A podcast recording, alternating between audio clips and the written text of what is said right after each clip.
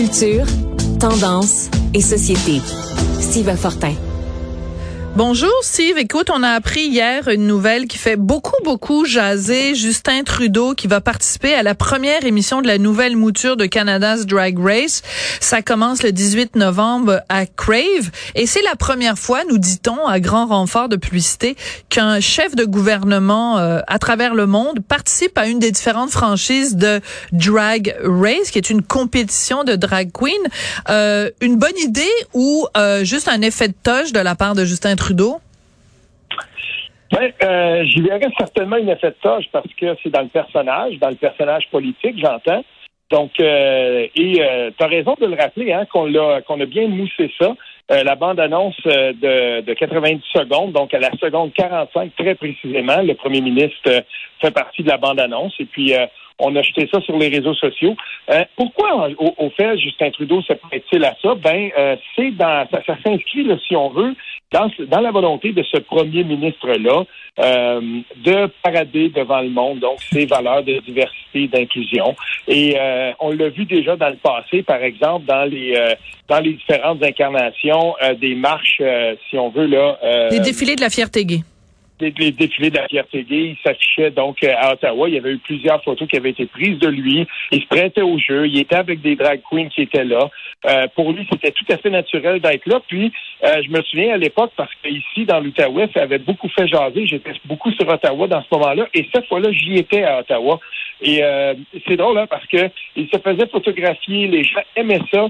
Et chose quand même que je dois, je dois, je dois admettre, des gens de différentes allégeances politiques aussi étaient bien, euh, bien à l'aise avec ça. On le sentait dans son élément. Et c'est pour ça que moi, ça ne me surprend pas.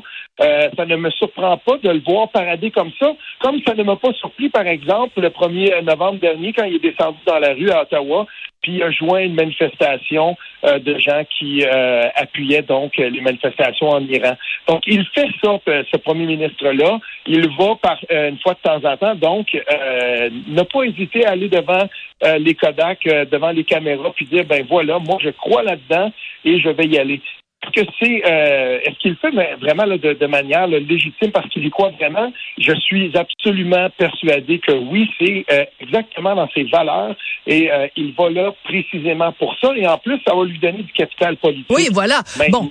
Alors écoute, euh, parce qu'il faut il faut euh, spécifier euh, Steve quand même que dans la pub, il est présenté comme si c'était une méga star, comme si c'était Céline Dion elle-même qui débarquait, parce que les épisodes ont déjà été tournés. Donc dans la bande annonce, ce qu'on voit, c'est lui son arrivée sur le plateau.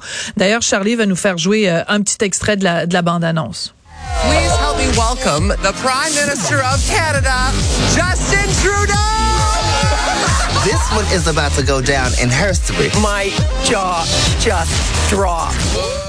Alors, elle dit, euh, il y a une des drag queens qui dit It's gonna go down in her story. Une, un jeu de mots, évidemment, history, her story.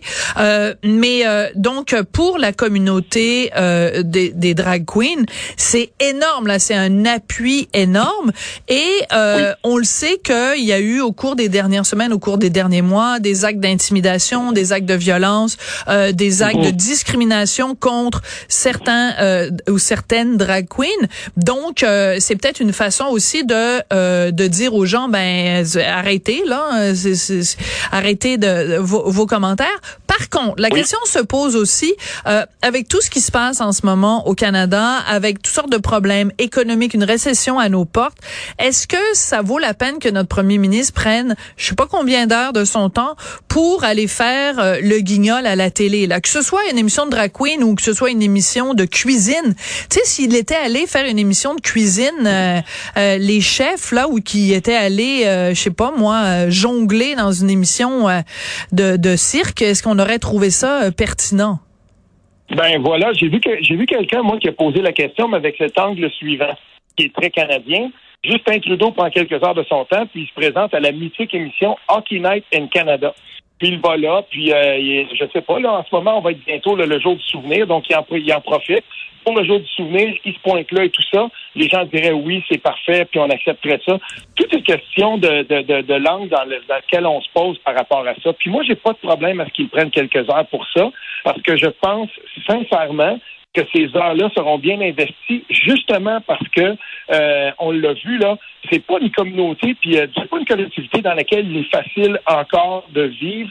Puis je l'ai vu par les réactions que euh, cette présence-là a suscité, non pas juste sur les réseaux sociaux, dans les commentaires de différents médias, et comment une droite comme les Rebel News, comment ils ont récupéré ça de manière absolument abjecte.